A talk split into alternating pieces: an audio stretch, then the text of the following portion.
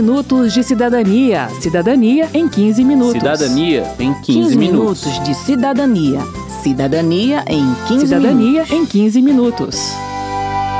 O 15 Minutos de Cidadania inicia hoje uma série especial sobre as eleições. E para isso contamos com a ajuda de toda a equipe de repórteres da Rádio Câmara. Eu sou Verônica Lima. E eu sou o Márcio Aquiles Sardi.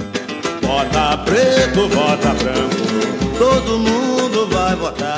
As regras das eleições deste ano são diferentes das de 2014. As principais mudanças estão relacionadas a financiamento e a quantidade de partidos. Dois fundos formados com recursos públicos vão ajudar a financiar as eleições. Um é o novo Fundo Eleitoral, que foi criado pelo Congresso no ano passado.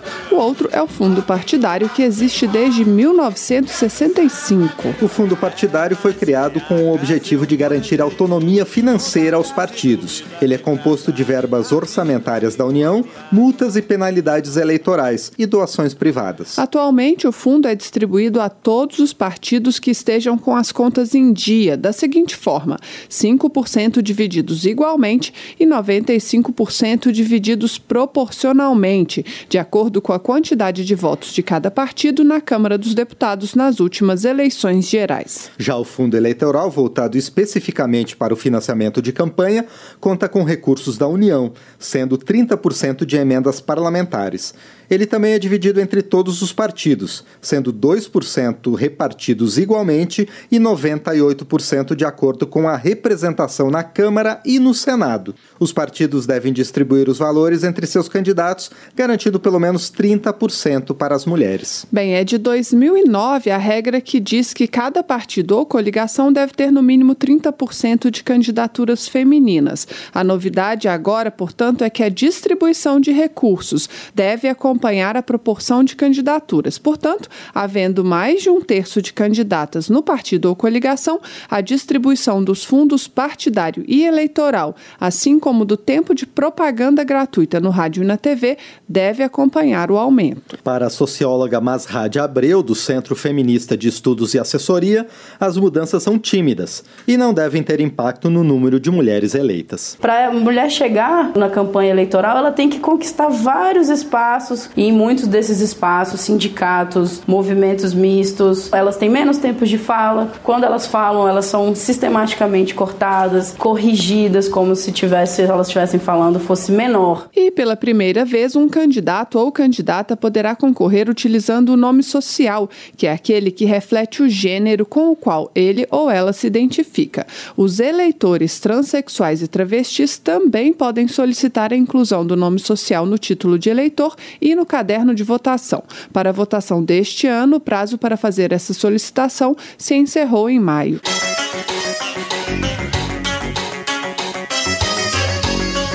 Voltando ao financiamento, outra mudança para este ano é o limite de gastos de campanha. Cada candidato à presidência, por exemplo, pode gastar até 70 milhões de reais no primeiro turno das eleições e mais 35 milhões de reais se houver segundo turno.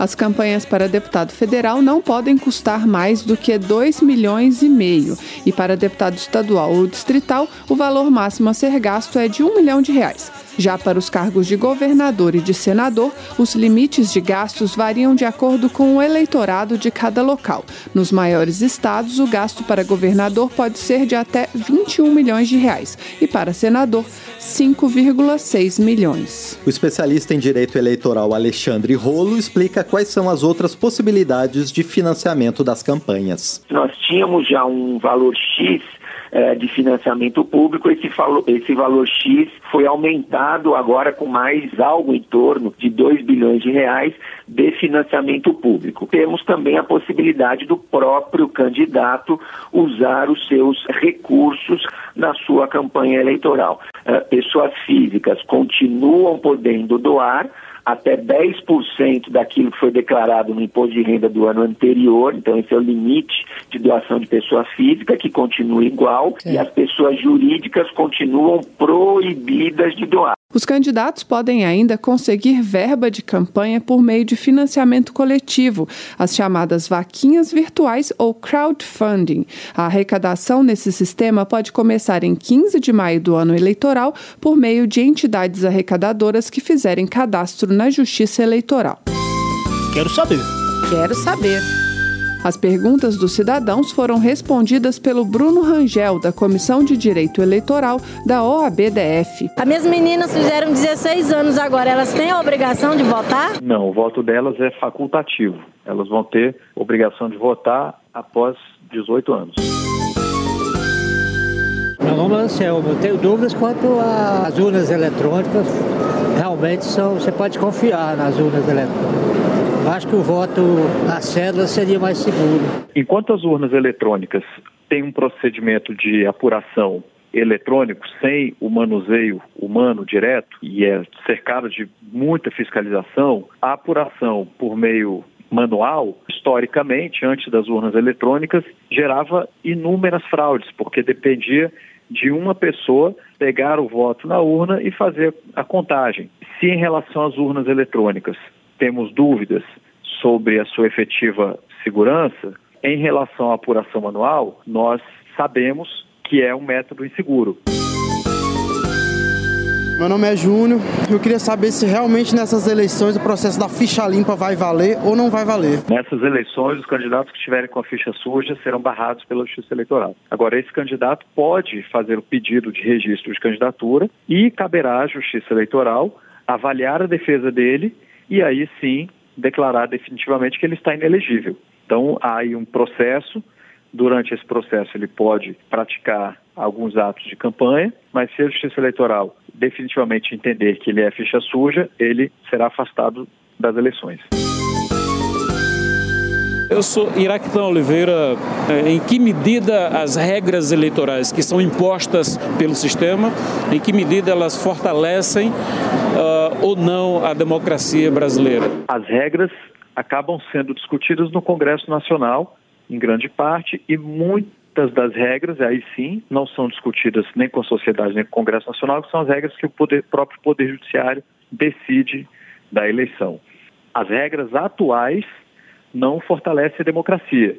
Na medida em que você tem um encurtamento do prazo da propaganda eleitoral, com possibilidade muito pequena de partidos minoritários participarem dos programas de rádio e TV, e também com uma série de restrições, entendo eu, exageradas, para a propaganda eleitoral, para que o candidato possa se expor e mostrar quais são suas propostas ao eleitor.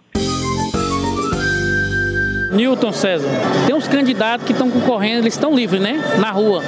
E o que está preso e está concorrendo também, ele está em desvantagem. Como é que fica essa desvantagem? Já que a lei eleitoral permite que o preso provisório, aquele que ainda não teve sentença penal transitada em julgado, portanto não perdeu os direitos políticos, tanto vote quanto seja votado, é preciso que o juiz da execução penal compatibilize o exercício do direito de candidatura com a legislação eleitoral que permite que ele faça propaganda. Se o juízo da vara penal entende que ele não pode ser libertado para fazer campanha, então é preciso autorizar que ele faça campanha no local onde ele está preso. Então, eventualmente, receber uma equipe de filmagem, permitir que ele pratique atos de campanha, inclusive na carceragem, já que os, os demais presos provisórios também podem votar, e isso oportunizaria um mínimo de igualdade de chance entre os concorrentes. O Congresso também aprovou na última reforma eleitoral medidas com o intuito de reduzir o número de partidos. São as chamadas cláusulas de barreira ou cláusulas de desempenho. A partir de agora, um candidato a deputado federal, estadual ou distrital precisará ter um número mínimo de votos para ser eleito. A intenção é impedir que um candidato praticamente sem votos seja puxado por um colega de partido ou coligação muito bem votado. Esse mínimo é de 10% do quociente quociente eleitoral, que é o número de votos válidos dividido pelo número de vagas para o cargo em cada estado ou município. Existe também uma cláusula para os partidos. Quem não obtiver pelo menos 1,5% dos votos válidos para a Câmara dos Deputados na eleição deste ano perde o direito de receber recursos do fundo partidário e de ter acesso à propaganda eleitoral gratuita de rádio e TV a partir do ano que vem. Esse mínimo de votos deve estar distribuído em pelo menos nove estados, com pelo menos 1% dos votos em cada um deles. Para a gente ter uma ideia, nas eleições de 2014, 32 partidos disputaram vagas na Câmara dos Deputados. Se a cláusula já estivesse em vigor, 14 partidos teriam ficado de fora da distribuição dos recursos. Esses percentuais sobem gradativamente até a eleição de 2030, quando serão exigidos 3% dos votos válidos para a Câmara, distribuídos em nove estados e com 2% dos votos válidos em cada um deles. O deputado Lelo Coimbra, do MDB do Espírito Santo, acredita que com a medida o número de partidos políticos no país pode cair para menos de um terço em 10 anos. Hoje nós temos 35 partidos registrados.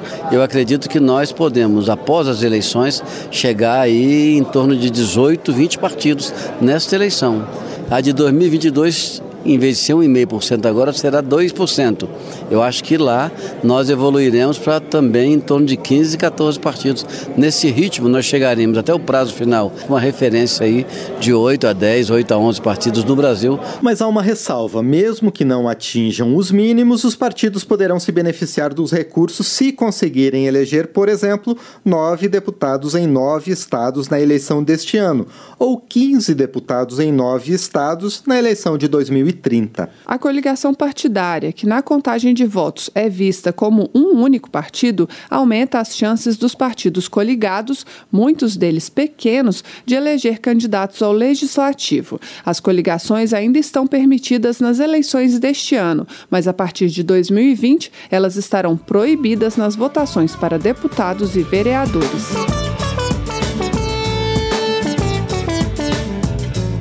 Outra mudança neste ano é a impressão do voto, que será implementada de forma gradual até 2028.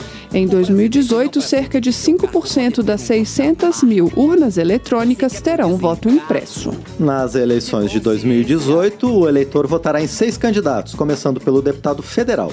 Depois vem o estadual ou distrital, os senadores, lembrando que cada eleitor deve escolher dois candidatos ao Senado, governador e, por fim, presidente da República. E aqui vale a pena a gente falar sobre os votos nulo e branco. O voto nulo acontece, por exemplo, quando o eleitor digita e confirma um número que não corresponde a nenhum candidato oficial. O voto em branco é uma opção presente na urna eletrônica, uma vez que o eleitor tem o direito de não depositar seu voto em nenhum candidato. É o chamado voto de protesto. Quem explica é o consultor legislativo Roberto Pontes. Votar branco ou nulo significa invalidar o seu voto. Eles simplesmente são votos inválidos. Os eleitores que votam dessa forma demonstram com esse ato um inconformismo, né, sua insatisfação com o modelo, com os candidatos, enfim, com o quadro político em geral. Mas o Roberto Pontes deixa claro: em hipótese alguma, os votos brancos e nulos serão motivo para a anulação de uma eleição. Em períodos pré-eleitorais, é comum surgirem alguns boatos, algumas lendas urbanas, no sentido de que se houver um determinado número de votos brancos e nulos, a eleição seria nula. Né?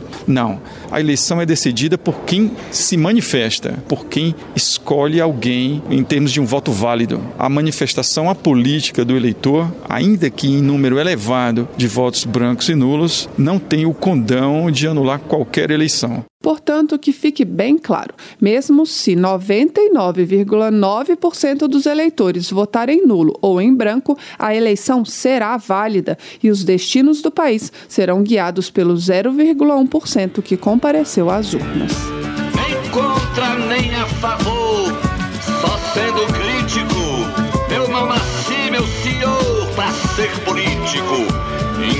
Interferir, no entanto, nos rumos dessa nação.